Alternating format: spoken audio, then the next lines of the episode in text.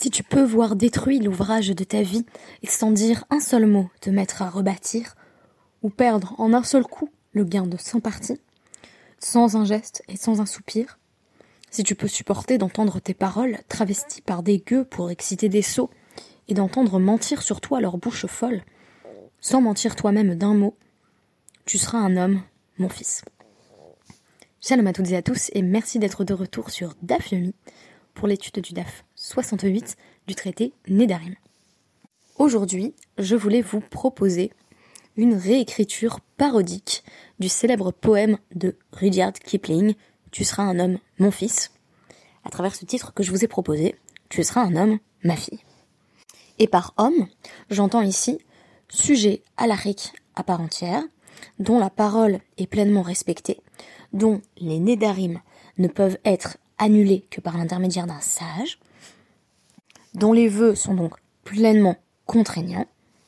Or, nous avons débuté hier notre étude du dixième Pérec du traité Nédarim, qui traite précisément de la Afarat Nédarim, c'est-à-dire de l'annulation des vœux qui concernent spécifiquement une femme dans son rapport à son père ou à son mari. Nous avons commencé à exposer hier certaines des différences entre le père et le mari, mais aussi plus particulièrement, en nous focalisant sur la Mishnah, la nécessité pour le père et le mari d'être d'accord pour annuler un vœu afin que cela puisse se faire lorsque la jeune fille est fiancée mais habite encore dans la maison de son père et qu'elle a entre 12 ans et 12 ans et demi. Donc on a vraiment un cas spécifique de Nahara Meorasa. Littéralement, une jeune fille fiancée, même si quand on parle de fiançailles, il faut rappeler qu'il s'agit de la première étape du mariage. Alors pourquoi ce poème de Rudyard Kipling Tout d'abord parce que euh, je vous en ai présenté euh, certains extraits choisis, en réalité le poème est, bien plus long. Euh, les passages qui me parlaient particulièrement, c'était ceux qui évoquaient le fait de voir détruit en un mot l'ouvrage de toute une vie, puisque une femme qui prend une résolution forte peut, en quelque sorte, du moins en apparence, d'après le passage que nous avons évoqué du Sefer Bamidbar, 30e Pérec, Psukim 4 à 9, une femme peut voir, disais-je donc, l'ouvrage de sa parole s'effondrer, si tant est que son père ou son mari, selon son âge bien sûr, sont en désaccord avec son vœu. Nous avons commencé à présenter un certain nombre de limites de ce concept qui, en gros, euh, poserait un pouvoir presque illimité euh, du mari et du père sur la jeune femme. Nous avons notamment mentionné le fait que euh, le père n'avait cette possibilité d'annuler les vœux de sa fille que jusqu'à l'âge de 12 ans et demi. Au-delà de cela, elle est boguerette, donc elle est considérée comme indépendante. Donc, ce que je veux dire quand je présente cette boutade, tu seras un homme, ma fille, c'est que tu seras considéré comme un homme, tes vœux euh, seront acceptés et ne seront pas remis en question. Si l'on pouvait formuler une hypothèse, ce serait celle que déjà dans le Sefer Bamidbar, on nous précise que euh, le père et le mari, dans certains cadres, ont un droit de Afarat Nedarim, qui serait spécifique euh, à la relation entre époux et épouse et père et fille, et que cela semble spécifique à la femme. Toutefois, déjà dans le Sefer Bamidbar, ce droit est limité à une journée. C'est-à-dire que le jour où le père ou l'époux apprend l'existence de ce vœu, il peut être méfaire, donc l'annuler. Mais au-delà de cela, le vœu est pleinement contraignant. Aujourd'hui, je voulais aller plus loin dans l'examen du cohort du père et du cohort du mari, c'est-à-dire est-ce que finalement la force juridique, elle est plutôt du côté du père ou du côté du mari Qui a le plus de pouvoir finalement sur une femme? Est-ce son père qui est juridiquement responsable d'elle jusqu'à 12 ans et demi ou est-ce son mari? Hier, nous semblions avancer que c'était le mari qui avait le plus de pouvoir puisque le corps du père s'arrête lorsque la jeune fille atteint 12 ans et demi. Aujourd'hui, nous allons remettre en question ce principe. Tout d'abord, notre Gemara va poser une question sur la Mishnah, à savoir comment sait-on qu'on a besoin du père et du mari ensemble, s'ils sont d'accord, pour annuler un vœu? On a plusieurs hypothèses, et notamment un enseignement de Rabbi Ishmael, qui affirme que la source n'est autre que euh, le dernier pasouk de la paracha Bamidbar, donc cette fois-ci Il s'agit euh, du 17e pasouk du 30e Pérec, qui termine en disant Ben ish leishto, ben av lebito, euh, bi norea bet avia. Donc tout cela, tout ce qui a été dit sur l'annulation possible des vœux euh, par le père ou par le mari, c'est entre mari et femme ou entre père et fille, quand elle est encore jeune dans la maison de son père, quand elle a entre 12 ans et 12 ans et demi. Ça, bien entendu, ce n'est pas explicité dans la Torah, c'est la glose de la Gemara. Rashi va nous dire là-dessus, en réalité, ce passage conclusif est redondant. C'est-à-dire que la Torah nous a déjà dit précédemment que ces lois s'appliquaient euh, à la fille dans sa relation avec son père et à l'épouse ou à la future épouse dans sa relation avec sa mari, avec son mari. Ainsi, l'unique but de ce pasouk serait de mentionner ensemble l'époux et le père, ou le futur époux et le père, pour nous dire qu'ils doivent être en accord pour que le vœu puisse être annulé. Selon Rabbi Ishmael, en suivant l'explication du Ran, la fin du pasouk, qui nous dit donc Benourea Betavia, donc dans sa jeunesse lorsqu'elle est dans la maison de son père, ce, euh, cette fin de pasouk vient donc nous enseigner le cas spécifique de la Nahara Meorasa, qui est entre deux, euh, entre, deux mondes en quelque sorte. Elle est encore dans la maison de son père, mais elle est déjà promise à un autre homme. On pourrait penser que le mari, comme le père, pourrait faire l'annulation des vœux. En réalité, c'est seulement s'ils sont d'accord que c'est possible. Autre hypothèse, c'est celle qui est mentionnée par Rava, qui nous cite cette fois-ci le septième pasouk, toujours bien entendu dans le trentième pérec, qui affirme Im hayo tiye leish. En affirmant que cette formulation, euh, désigne spécifiquement le cas de la femme qui n'est que fiancée, ou plutôt la jeune fille qui n'est que fiancée et qui est jeune fille, car cette formule, selon Rava, se réfère spécifiquement au Kiddushin.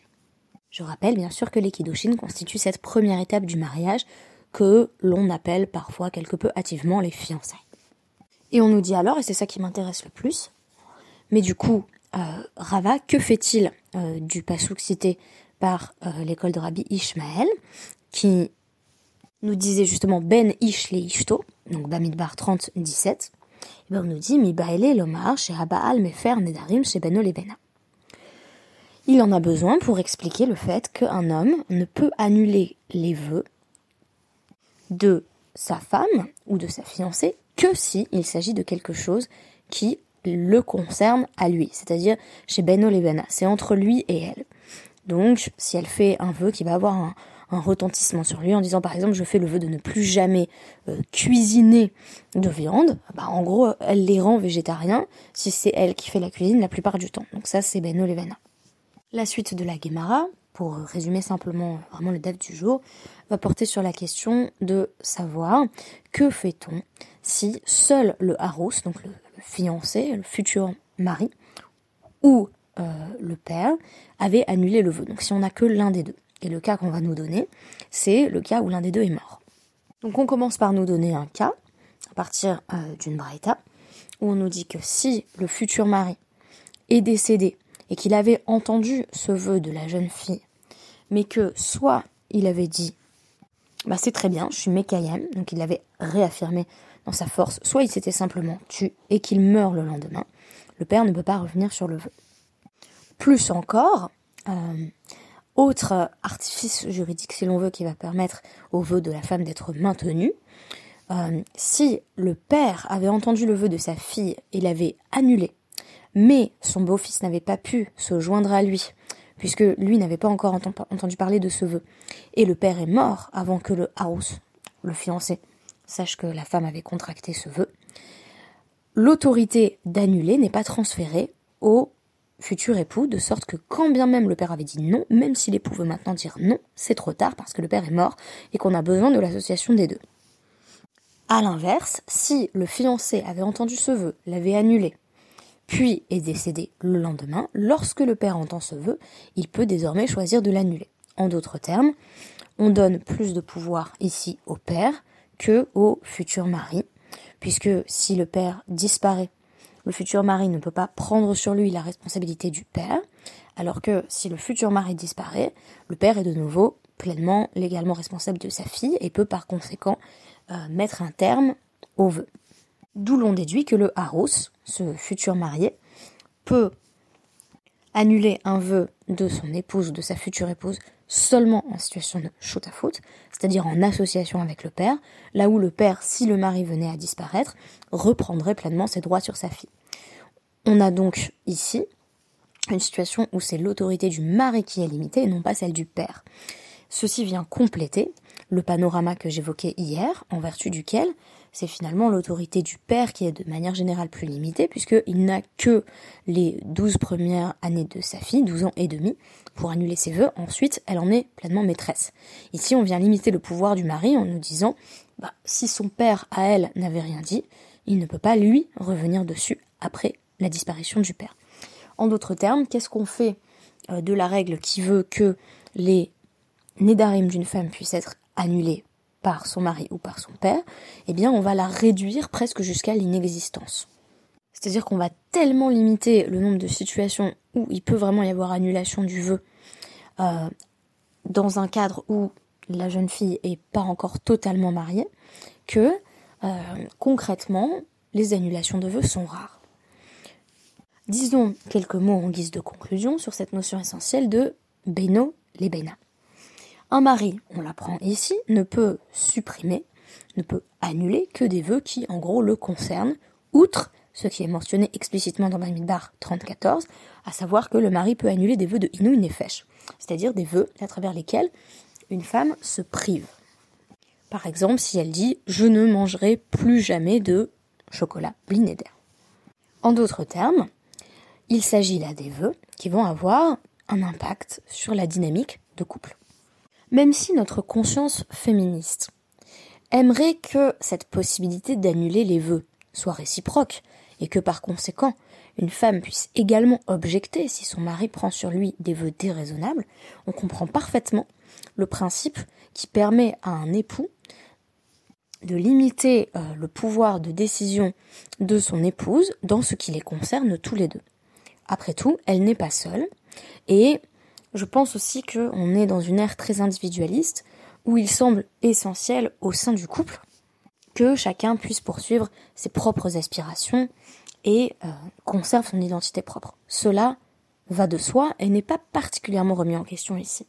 Mais il est vrai que les engagements de l'un risquent fort d'avoir un impact direct sur la vie de l'autre. Et dire que le mari peut annuler le vœu de sa femme, c'est aussi prendre cela en compte. Enfin, le Inu Inefesh, littéralement, c'est la souffrance de l'âme. C'est-à-dire que euh, si je dis à partir de demain, je suis au régime, là encore, Razveshala.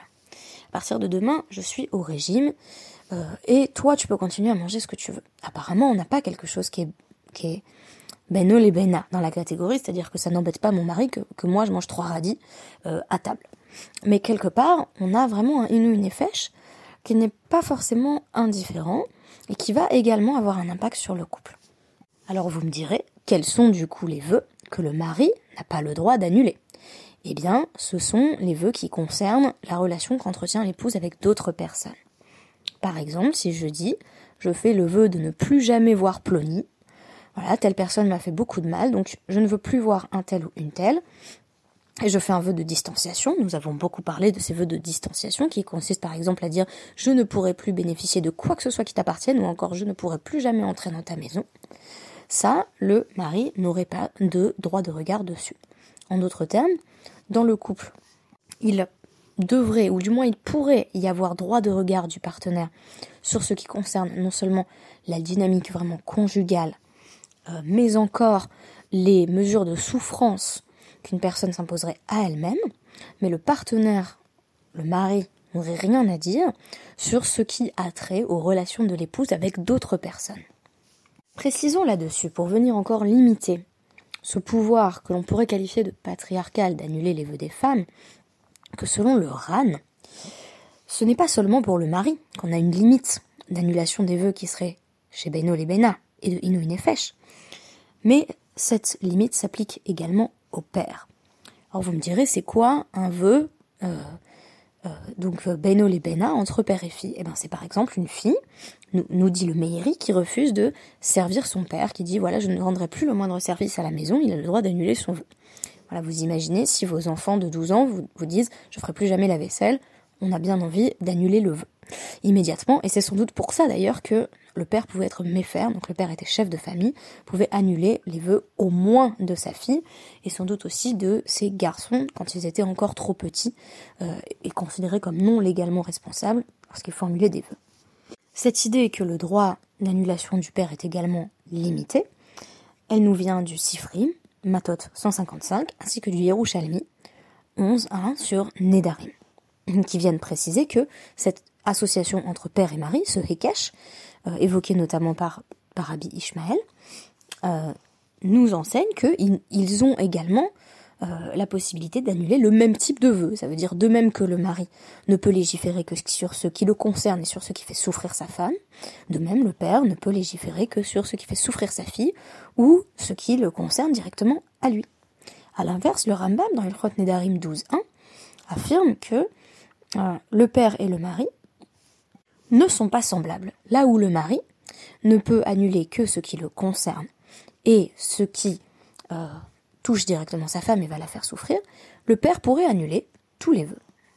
En effet, le pasouk qui parle de Hafarat Ha'av, l'annulation du père, précise Kol Nedaria, dans Bamidbar 36, tous ses vœux, sous-entendu quel qu'il soit. Tandis que le pasouk sur le mari, sur la Hafara du mari, dans Bamidbar 14, nous dit qu'il peut annuler les vœux qui lui causent de la souffrance. Les Rishonim de façon assez intéressante, vont rejeter cette lecture, somme toute assez littérale, des psukim proposés par le Rambam, et affirmer que ce sont le Sifri et le Yerushalmi qui l'emportent. C'est-à-dire que, finalement, c'est les mentions qui sont faites dans la loi orale de limites encore plus étendues sur le pouvoir du père d'annuler les vœux de sa fille, qui prennent le dessus sur une lecture des versets qui semble suggérer que le père aurait le pouvoir de tout annuler.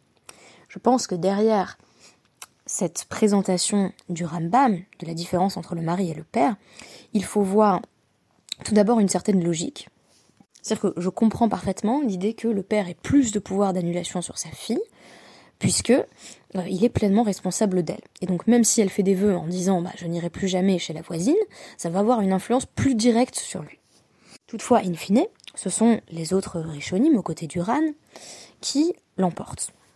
Dans la mesure où la fille, quand bien même elle aurait encore 12 ans et demi ou moins, et vivrait chez son père, qui serait responsable d'elle, celle-ci a malgré tout le droit de euh, décider de ses rapports avec autrui.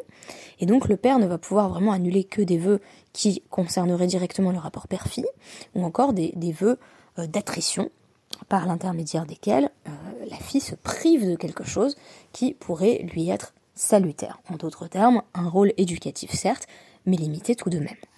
Je pense en somme que le Rambam a une conception un petit peu plus maximaliste de l'éducation ici. Alors voilà, pour l'instant, on continue de vérifier notre intuition de départ, qui est que, euh, à partir de psukim qui déjà limitent un certain pouvoir patriarcal, les sages vont venir entériner ce phénomène en nous disant que le nombre de cas dans lesquels le père ou le mari vont pouvoir venir annuler un vœu est en réalité bien plus limité qu'il n'y paraît. Nous avons un nouvel exemple à travers la catégorie découverte aujourd'hui et que nous avons essayé d'approfondir à travers Beno Levena. Merci beaucoup et à demain.